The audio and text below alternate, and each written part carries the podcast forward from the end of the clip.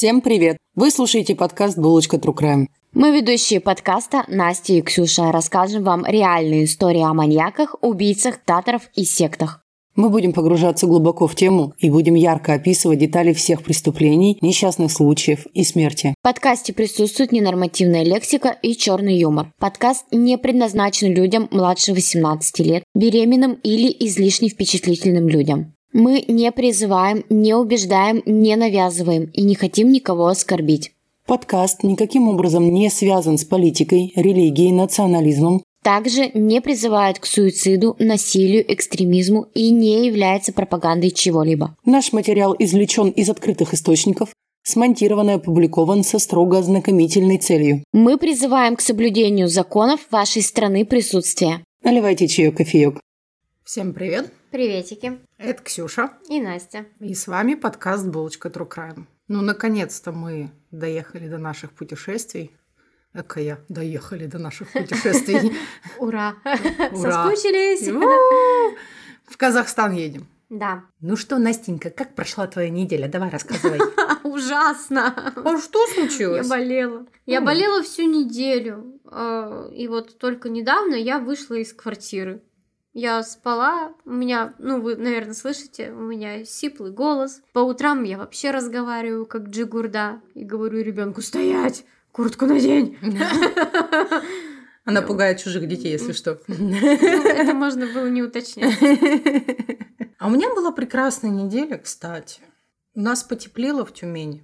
И я все выходные гуляла. И все дни, которые могла, я гуляла. Потеплело, блин.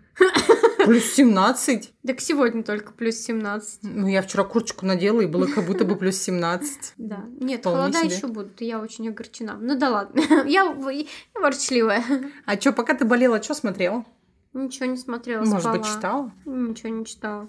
Сны снились? Ничего не снилось. Да ёшкин ты, Света, и что? Ну, может, сон нам расскажешь? нет. Не, я, бы вам рассказала болела. сон, который мне приснился, но я не могу, потому что там участвовало два человека, личность которых я не могу раскрыть. Они оба слушают подкаст, один из них Настя. И я уже ее, кстати, пытала, почему она а, мало того, что со мной в реальности общается, она еще и во сне ко мне э, приходит, и еще и там меня периодически бесит. Лайк, подписка от всех тех, кому Кого Каждую- бесит Настя? это раз. А следующая лайк, подписка всех тех, кому во снах приходят их родственники и друзья, и с ними общаются еще и во сне. Да ну, что ты начинаешь? Это у нас просто связи. К сожалению, нейронные. Больше никаких связей у нас нет. А хотелось бы. Ну, в смысле, я имею в виду там юристы, адвокаты, судьи. Я, кстати, видела трейлер а, нового Джона Уика. О, да, четвертая же. Да-да-да-да-да. Обожаю, боже. Он там говорит «Я дитя Беларуси». Да? Да? Я уже хочу посмотреть фильм про дитя Беларуси. Обожаю Джон Вика, обожаю Киану Ривза. Это просто... Я вспомнила. Я посмотрела фильм «Белые цыпочки». О, Первый раз. да, да ты гонишь. Я кричу, я посмотрела первый раз «Белые цыпочки». При этом я очень люблю жанр этого кино, черные комедии, да? Знаешь, какой мой любимый фильм э, вот из негритянских комедий? Какой? Шалун. Господи, это такой ржачный вообще Я фильм. не смотрела. Посмотри обязательно, ты просто будешь весь фильм хохотать. Моя вообще любовь к вот этому черному, черной комедии началась с фильма «Дом большой мамочки». Я его могу, блин, переозвучивать, честно, пионерско. Я его обожаю. Причем первую и вторую часть. Мне очень понравилось «Очень страшное кино». Правильно же, да, я называю? Это же «Очень страшное кино». Но очень страшное кино это просто э, глупый туалетный юмор. Это к черной комедии, ну, как бы. Что ты подразумеваешь вот сейчас под черную комедию? Под... Негритянская комедия. Нет, очень страшное кино это не негритянская Нет, там комедия. есть э, третью часть я посмотрела очень страшного кино, и там как раз э, снимается в главной роли тот чувак, который снимался в «Не грози Южному Централу», А. попивая сок у себя в квартале. Кстати, это тоже офигенский фильм. Да. Это просто рекомендейшн из рекомендейшнов. И, короче, я так ржала, как этих парней, ну, возвращаясь к белым цыпочкам, пере... ну, вот получается же им эти маски этих девушек, да, сделали, то есть это белые девчонки. Как он такой, что? Ты посмотрел на мою грудь? А ну иди сюда, подержи жавку, я сейчас, короче. Это гениально. Я сначала такая думаю, ну, это будет какой-то туалетный юмор, почему-то мне так показалось. Короче, я ржала как сумасшедшая. Нет, прикольный фильм, мне он очень нравится. А еще это просто открытие из открытий убойные каникулы. Да ладно, ты и их не смотрела? Я их не смотрела, я видела мемы. И меня в какой-то момент на позатой неделе атаковали мемы, ну что ж вы себя не бережете? Я такая думаю, да что это такое вообще? Я начала смотреть, это же просто супер-пупер мега трэшовый, классный, качественная пародия на все фильмы ужасов вместе взятых просто кайф. Да, причем там такая интересная отсылочка, что страшные на вид люди, угрож... ну, я не говорю страшные про внешность, я говорю про угрожающую ага. внешность, про подозрительную внешность, оказываются душки. Душки. Да. А как наши герои прекрасной внешности, хорошие, оказываются монстрами. Это да. И тут же, когда я посмотрела «Убойные каникулы», мне Кинопоиск выдал фильм «Хижина в лесу», который я тоже посмотрела. Это уже ужастик, по-моему. Нет, Нет, это тоже по типу убойных каникул. То есть начинается этот э, фильм как обычный фильм ужасов, такой легкий подростковый, ну такой, mm-hmm. ну типа, знаете, вот такой вот там не очень страшное, но как будто бы страшное. А потом начинается вот подобный мега-трэш, который перерастает, то есть он даже как будто бы начинается с мистицизмом, ты не знаешь, что будет. То ли это будет на них маньяки нападать, потом ты думаешь, что это будет как операция Мертвый снег, что зомби повылезают какие-то. То потом это напоминает фильм про каких-то по типу заклятия, проклятия, да, как будто что-то мистическое будет. Потом это все вместе оказывается. А потом там таким заканчивается. Кто не смотрел, обязательно посмотрите. А ты смотрела этот фильм? Нет. Вот прям рекомендую. Вот прям идешь сейчас домой после того, как записываем этот подкаст, и начинаешь его смотреть. Вот так, вот так вот я сказала. Ну, Ксюша рекомендует. Да, наша любимая рубрика. Ну что, перейдем к нашему подкасту. Погнали. Погружайте, Анастасия. Мы приехали в Атырау. Атырау – это город, областной центр Атырауской области Республики Казахстан, расположен в европейской части Казахстана. На собственные деньги купцом из города Ярославля, чиновником гостиной сотни, Гурием Назаровым э, в устье реки Яик при впадении в Каспийское море в 1640 году был построен деревянный острог вблизи от Нагайской рыбачьей стоянки, за что Гурьев уплатил дань Нагайскому ханству в городе Сарай-Джуке. Дети основателя Михаил, Иван и Андрей Гурьевы первыми начали а, промысловую разработку рыбных богатств Яика и нефтяных запасов Эмбы. Позднее острог перешел под власть яицкого казачьего войска. В 1647 по 1648 году по царскому указу был возведен каменный город, названный Яицкий городок. А после того, как на месте современного Уральска был построен еще один яицкий городок, его стали именовать Нижним Яицким городком, реже Усть-Яицким городком. В XIX веке он стал именоваться Гурьевым городком, позднее просто Гурьев. В 1667 по 1668 году город был занят Степаном Разиным. Уже впоследствии Екатерина II, чтобы стереть из памяти народа всякие воспоминания о Пугачевском восстании, переименовала Яик в реку Урал. А в 1810 по 1815 году городская крепость упразднена и срыта. Что значит срыта? Раскопали, а, ну да. скопали, сломали, закопали, растащили а с 1865 года стал центром Гурьевского уезда Уральской области. Мне так нравится рассказывать исторические моменты, я думаю, мне прям можно в какую-нибудь историческую передачу идти. Так вот, город рос, рос и развивался. Город стал расширяться в 1930 году со строительством рыбоконсервного комбината и его жилого массива Балыкши. Затем была эвакуация промышленных предприятий сюда во время Великой Отечественной войны и строительство нефтеперерабатывающего завода ГНПЗ со своим жилым комплексом «Жилгородок». Со строительством железной дороги Гурьев-Астрахань был построен железнодорожный мост через Урал и новый вокзал – Эта дорога дала кратчайший выход с юго-средней Азии – Душанбе, Термез, Бухара и другие. Из э, Мангышлака в европейскую часть страны. Город рос, благоустраивался. Возник новый аэропорт, принимающий современные самолеты. Ту, Илы, Аны. Сейчас это город восьми мостов. Железнодорожный, шесть автомобильных и один специально построенный как пешеходный. Гурьев был центром огромной области. На юге граница с Туркменией пролегала по самому заливу Карабагаз-Гол. На востоке Гурьевская область граничила с Узбекистаном и Актюбинской областью. На севере с Уральской, а на западе с Астраханской областью. С началом освоения природных богатств Мангышлака – это нефть, газ, урановая руда и строительством города Шевченко, ныне который называется Актау, область была поделена на Гурьевскую и Мангышлакскую – в развитии этих областей и их центров Гурьева и Шевченко участвовал весь Советский Союз. Многие исторические вехи и события, свидетелем которых был Гурьев, запечатлены в названии его улиц. Здесь несколько раз проходил со своими казаками Степан Разин, бывал Емельян Пугачев. Соответственно, есть и улицы Разина и Пугачева, проспект Абая, названный в честь известного просветителя казахского народа Абая Кунанбаева – улица Мухтара Ауэзова, написавшего книгу о нем, и улица Чокана Валиханова. 4 октября 1991 года Гурьевский городской совет народных депутатов переименовал город в Атырау. В 1999 году широко отмечалось столетие казахской нефти, и город Атырау с подачи президента Назарбаева в прессе стали называть нефтяной столицей Казахстана.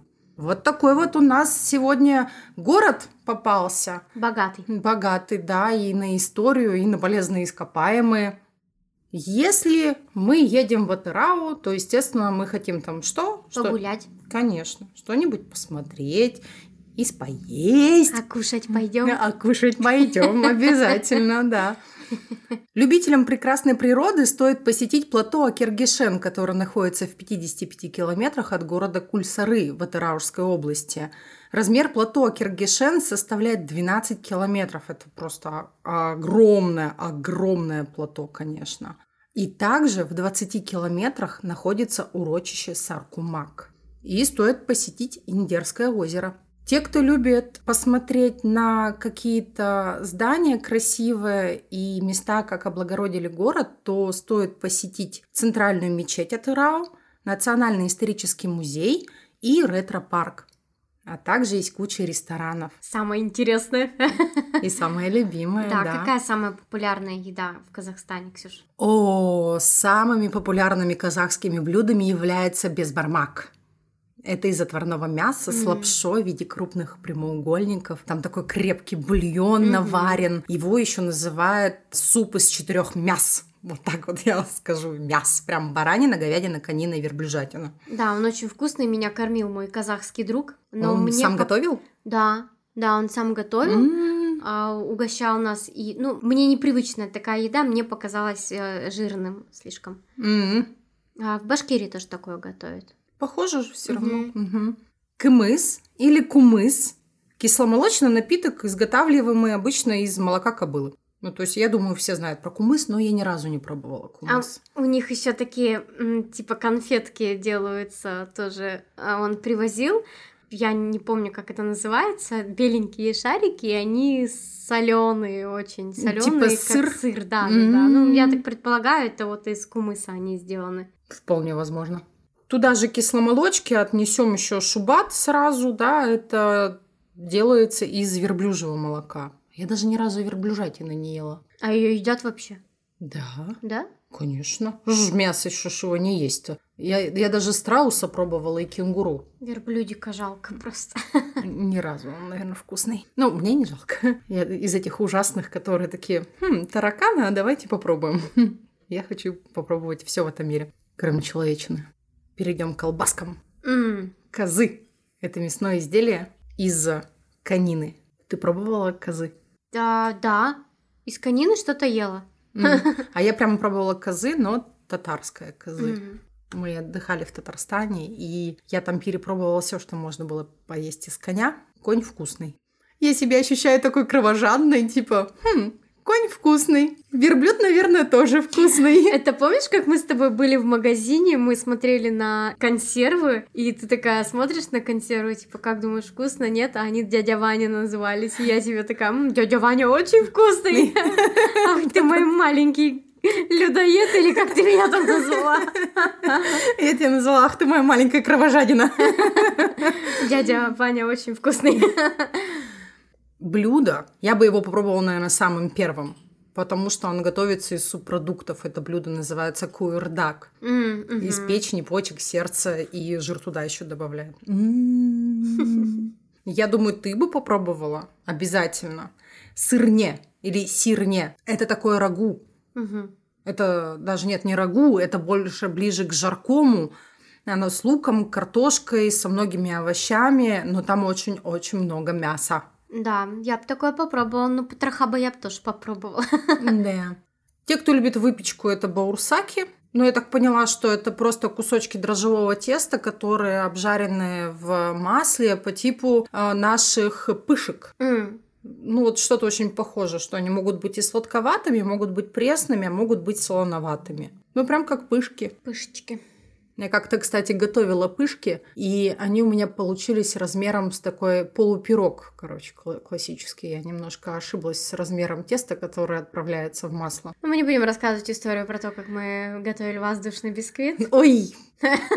Как-нибудь, возможно, да, но... Это была очень веселая история. Мы бегали в магазин раз семь, наверное, за яйцами, и мы все-таки хотели приготовить этот воздушный бисквит, и, по-моему, у нас ничего не вышло, потому что мы напились шампанского, потому что каждый раз, покупая яйца и бегая в магазин, мы покупали бутылку шампанского. Э, Но так, это не связано с шампанским, которое мы каждый раз покупали. В принципе, э, просто у нас руки не приспособлены для бисквита. Пироги же мы вкусные печем. ну, я нет. А ты просто их не печешь. Я попробовала две недели назад из слоеного теста испечь, э, ну, типа круассанчиков. Ну, короче, духовка это не мое вообще. Э, это все от духовки, знаешь ли, зависит. Да, нет, это, это. Так, ладно, не будем превращаться в кулинарное шоу. А, точно, у нас же другое, у нас Господа. другое шоу у нас же такое, да.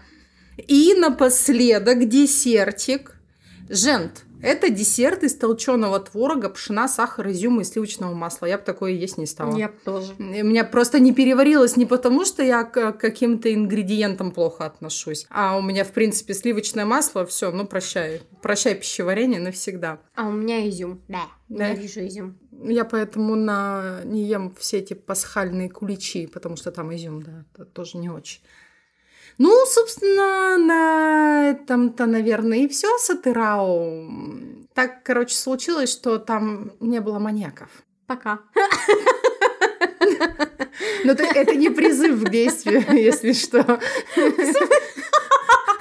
На- Наши атырауские слушатели, слушатели Казахстана, это не призыв к действию. Это очень смешно получилось. Это я сказала пока, типа пока, прощайте. Ну, по- ну, как маньяка нет, историю города рассказали, до свидания. А случилось так, что я сказала пока. Это очень забавно. Ну нет, ну все, короче, поняли, что я имела в виду. Каждый по-своему, ага. Каждый думает в меру своей испорченности. А, да, испорчилось у кого-то безмерно, так что... Ну, у короче. меня. Я про себя исключительно, конечно же. Да, короче, а, маньяков здесь нет и не было. И не надо. И не надо. И, возможно, они были, но они скрыты за семью замками. Мы никого не нашли. Город прекрасный, поесть там есть что. Посмотреть там есть что. Да. Да. А почему же тогда мы Атарау-то вообще включили в голосование? А все потому, что изначально, когда мы готовили э, будущие города на букву А, А, точно, да-да-да-да. да-да-да, Мгм. была найдена статья про Атараушского Чикатило. Да. Я еще помню, мы-то с Настей такие, опять Чикатило, блин, кругом Чикатило. Банальщина какая. Да, как будто других названий-то для маньяков нет. А когда уже начали, то есть Трау выиграл, и мы начали собирать информацию, оказалось, что это фейк. Пам-пам-пам-пам. Да, и к счастью, каких-то вот таких громких происшествий, связанных там с маньяками или большими убийствами, там со всякими педофилами, там не было. Ну, либо, как Настя сказала, да, они скрыты за семью замками. Ну и что получается? Ну, прибыли мы с вами в Атырау. Погуляли, покушали. Да. Поедем дальше. Что делать-то? В Шимкент. Да. А там мы нашли маньяка. Там-то мы нашли. Кстати, где это Шимкент, расскажи. А Шимкент – это город на юге Казахстана, и это один из тех самых трех городов страны, который имеет статус города республиканского значения. Вот так. Очень крупный город. Да. Но про него мы как-нибудь в другой раз расскажем, да? Когда на букву Ш будет, да, тогда и расскажем. Там потому что было много маньяков, нам есть о чем рассказать. Но мы расскажем сегодня только об двух. Но они в одной истории, они между собой связаны. Они оба маньяки. Погнали. Погнали. Полицейские понимали, что необходимо действовать быстро, чтобы предотвратить новые трагедии и спасти жизни людей. Они знали, что преступник использует услуги частных извозчиков, чтобы подбирать своих жертв, особенно на железнодорожном вокзале. Две жертвы были найдены именно там и должны были быть доставлены к границе Узбекистана. Оперативники проверили всех частных извозчиков, берущих клиентов у вокзала, взяли отпечатки пальцев и проверили на судимость, но ничего не нашли. Таксисты оказались чистыми. Патрули на междугородних трассах также проверяли все темные иномарки а, с казахстанскими номерами. Однако, почему они не проверяли машины граждан Узбекистана, до сих пор остается загадкой. После того, как узбекские коллеги обратились за помощью, полицейские задумались о том, что убийца может быть не местным, так как он уже убил семь женщин в Бик- Узбекистане. Узбекистан. Господи, чердуха-то какая. После того, как узбекские коллеги обратились за помощью, полицейские задумались о том, что убийца может быть не местным, так как он уже убил семь женщин в Узбекистане. Оперативная разработка привела узбекских сыщиков в Казахстан. Слухи о том, что в пригороде Шимкента орудует кровожадный маньяк, расползлись в принципе быстро. Люди, естественно, были напуганы, а женщины даже переставали пользоваться услугами частных извозчиков.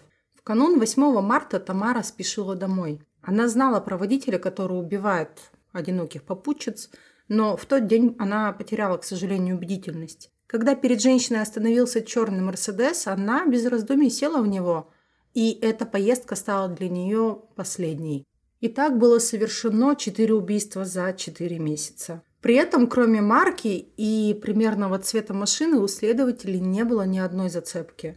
Но убийцу искали не только полицейские. К его поискам подключились родственники погибших и даже экстрасенсы. Но выйти на след преступника никак не получалось. Вот это, кстати, очень раздражающий для меня лично фактор, когда обращаются к этим шарлатанам. Они же за это еще и бабки берут. Но люди теряют надежду и хоть как-то пытаются помочь. Но мне кажется, те, кто обращаются к высшим силам, скажем так, это уже такая последняя стадия надежды. Ну а если вот эти шарлатаны берут с них деньги, они просто шакалы. Конечно, согласна. Ну, пойдем по порядку. Да. Декабрь 2011 года. В один из дней в УВД Шимкента обратилась семейная пара, которая разыскивала свою дочь. По словам заявителей, 29-летняя Екатерина днем ранее выехала из Астаны на поезде. На вокзале поймала такси и после этого связь с ней прервалась. Домой девушка так и не вернулась. Делать выводы о том, что с Екатериной случилось несчастье, было преждевременно, ведь с момента исчезновения вполне самостоятельной взрослой девушки прошло не так много времени. Тем не менее, полицейские начали проверку и ее поиски. Вот, кстати, вот по поводу, что прошло не так много времени, ведь это какой год был? 2011 год. Мгм. Были уже сотовые телефоны. И в любом случае, когда человек там теряется или где-то задерживается на пару-тройку дней, можно же там предупредить, послать телеграмму или еще что-то. Ну, то есть, если, допустим, там ты ко мне поедешь, и ты мне скажешь, я выехала, и все, и такая, на день пропала. Я буду сразу тебя искать. Ну, Ну, понятно. ты же да. меня предупредишь, если ты будешь где-то задерживаться. Конечно. Поэтому Я же сейчас... всегда так делаю. ну да. Первым делом полицейские приехали на железнодорожный вокзал. Опросив персонал и продавцов местных торговых точек, оперативники выяснили, что выйдя в город а, с перрона, девушка поймала частное такси, черный Мерседес, и уехала в неизвестном направлении. Тело Екатерины случайно на обочине загородной трассы обнаружил один из а, проезжавших мимо водителей. Эксперты-криминалисты даже при визуальном осмотре сразу сделали вывод, что смерть не была случайной. Девушку изнасиловали и убили, задушили а, ремешком от ее же сумочки. По словам родителей убитой, которые сразу опознали свою дочь, а пропали золотые серьги, которые она практически никогда не снимала, и чемодан с вещами. Информации, которая хоть как-то могла бы помочь в поиске преступников, было крайне мало. Но судмедэксперты установили, что девушку изнасиловали двое мужчин. Черный Мерседес оставался самой главной зацепкой, но недостаточной для того, чтобы выйти на след преступника. Прошло два месяца, и полицейским так и не удавалось найти преступника. И даже что-либо, что помогло бы выйти на след убийцы. В это время в дежурную часть городского УВД поступило сообщение о том, что без вести пропала еще одна девушка, 25-летняя Алия. Она жила в Сыргаше и поехала в Шимкент и поймала попутку. Все, что смогли рассказать очевидцы, что это была черная иномарка. Истерзанное тело девушки нашли на следующий день. Она лежала на обочине недалеко от трассы, которая соединяла этих два населенных пункта. И все как в прошлом преступлении. Черная иномарка, изнасилование и ограбление. И сыщики начали выяснять, а не могут ли быть эти два убийства быть звеньями одной и той же группировки какой-нибудь. Угу. И пришло новое сообщение об убийстве на трассе. На этот раз жертвой преступления стала 50-летняя жительница Южно-Казахстанской области. И, как выяснили, в Шимкент она прибыла на поезде из Астаны. И там же на вокзале она взяла частное такси, черный Мерседес, и после пропала. Эту женщину преступник задушил ее же платком. Он лежал э, рядом с убитой.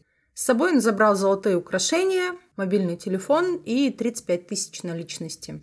И следователи стали приходить к выводу о том, что все эти преступления между собой связаны и совершены одним и тем же человеком. А слух о безжалостном сексуальном маньяке-грабителе быстро разнесся по Шимкенту и по всей области. Все женщины избегали садиться в черные иномарки. И если им нужно было куда-то срочно ехать, они старались все равно так не поступать. Но 7 марта, в предпраздничный день, Тамара очень торопилась домой. Ей нужно было встречать гостей и успеть подготовить подарки всем родным. И потому, когда рядом с голосующей девушкой притормозила черная иномарка, она не задумалась. Села в салон и поехала по нужному ей адресу. Ее тело нашли за городом 8 марта на обочине. И все тот же почерк. Вот это четвертое похожее убийство за последние четыре месяца как раз и говорило только о том, что, во-первых, это одна и та же группа либо людей, либо ну, один и тот же человек, и что полиция бессильна и не может остановить этого преступника или преступников. Народ давил на свое правительство, а правительство, в свою очередь, давило, естественно, на всю службу правоохранителей. И просило, чтобы они, не то что даже просило, они требовали, чтобы был уже хоть какой-нибудь результат от расследования. И оперативники решили проверять всех местных таксистов и снять пальчики у каждого. Каждого проверили по криминальным каким-то деяниям в прошлом. Но ничего заслуживающего внимания так и не выяснили. Тем временем на трассах области по совершенно отдельному плану работала патрульная полиция. Она останавливала и проверяла все черные машины марки Mercedes с казахскими номерами. Но как позже выяснится, что это и была их главная ошибка. Они же были уверены в том, что преступник – это гражданин Казахстана. И они пропускали все остальные машины мимо. Угу. То есть, если это был черный Мерседес и госномер был другого государства, то они его пропускали. И вот, кстати, на этот просчет казахских оперативников стал известен тогда, когда к ним за помощью обратились их коллеги из Узбекистана. Оказалось, что уже полгода они искали маньяка, который насиловал, убивал и грабил женщин на приграничной территории. И на тот момент за ним числилось уже семь аналогичных преступлений в Узбекистане – и при этом полицейским Узбекистана на тот момент было известно главное – это личность этого преступника. Личность знали, но не могли найти его местонахождение. Да, то есть он у них как призрак такой, короче, гулял. Они не могли его поймать, хотя не знали, кого они ищут конкретно. Да, кем же он был? Палатбай Бердалиев родился в 1986 году в Ташкенте и был гражданином Республики Узбекистан – Будучи школьником, он со своим приятелем Абдусейтом Армановым изнасиловал своих одноклассниц. Эта история была замята.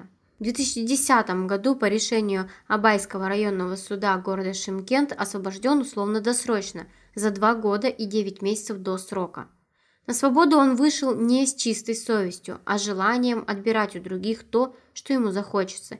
И он вновь стал нападать, исключительно на одиноких женщин, зачастую вместе с Армановым и еще двумя подельниками. Ведь при такой охоте легкая жертва становится абсолютно беззащитной. Чтобы полиция не вышла на его след, он решил своих жертв убивать, предварительно удовлетворив свою похоть. На свой кровавый промысел стал периодически выезжать в Казахстан. Родным говорил, что ездил колымить. Ни на момент задержания и ни в какой-либо вообще момент Бердалиев вообще не чувствовал, что за ним следят правоохранители. Он чувствовал лишь свою безнаказанность и превосходство.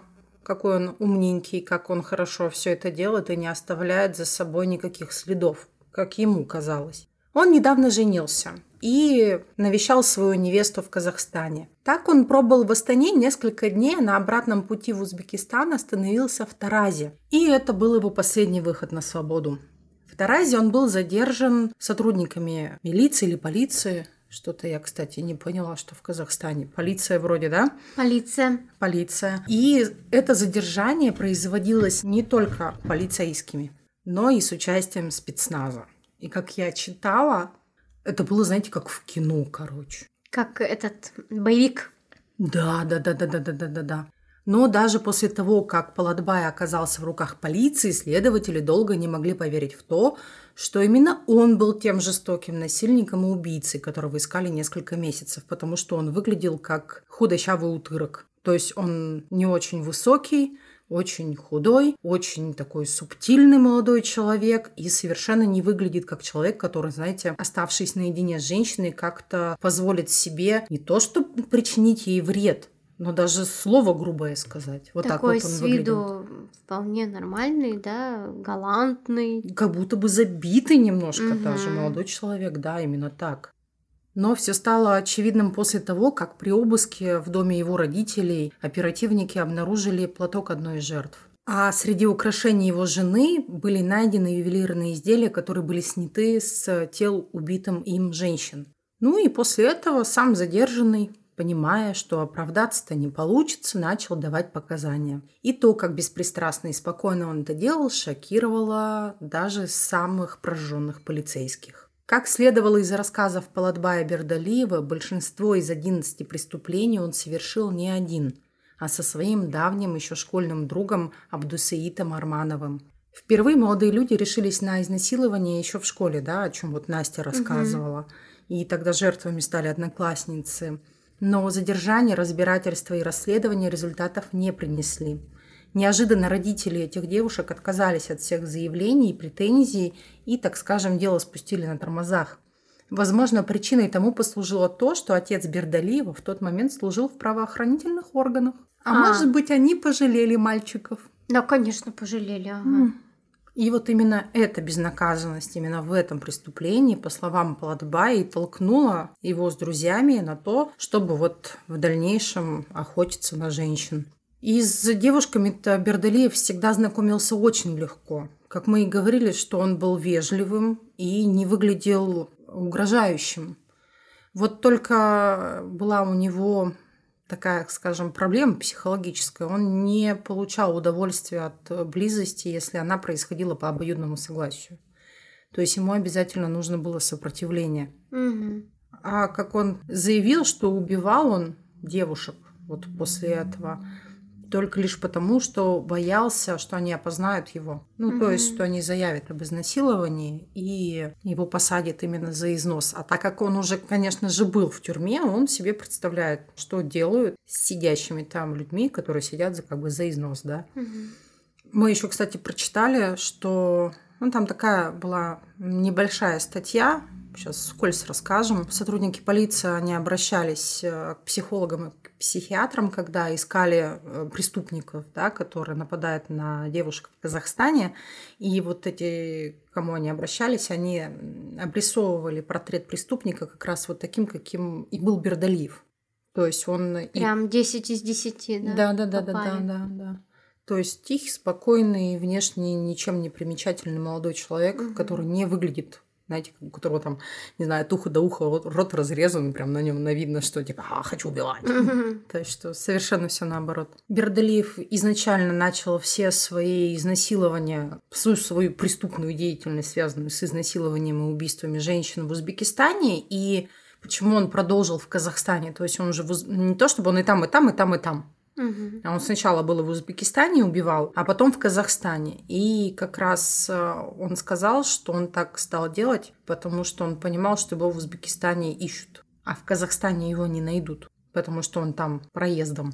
Естественно, показаний подозреваемого было маловато, и мы все понимаем, что он, в принципе, мог в любой момент отказаться от своих да, показаний. И поэтому сотрудники полиции обратились э, в погранслужбу Казахстана с проверкой вот это вот пересечение границу. И его показания подтвердились же документами от э, погранслужбы. То есть в каждый из дней, когда совершалось убийство, он въезжал в Южно-Казахстанскую область и через некоторое время как раз возвращался назад в тот же день. После того, как задержали Палатбая Бердалиева, задержали в том числе и его подельника Абдусаида Арманова, и вот как раз Абдусаид, он отказывался вообще в принципе давать показания. Но после того, как э, его ознакомили с показаниями его подельника, ему ничего не оставалось, как только признаться. И он рассказал о всех этих жутких похождениях, в еще более красочных деталях, и он вообще не скрывал ничего.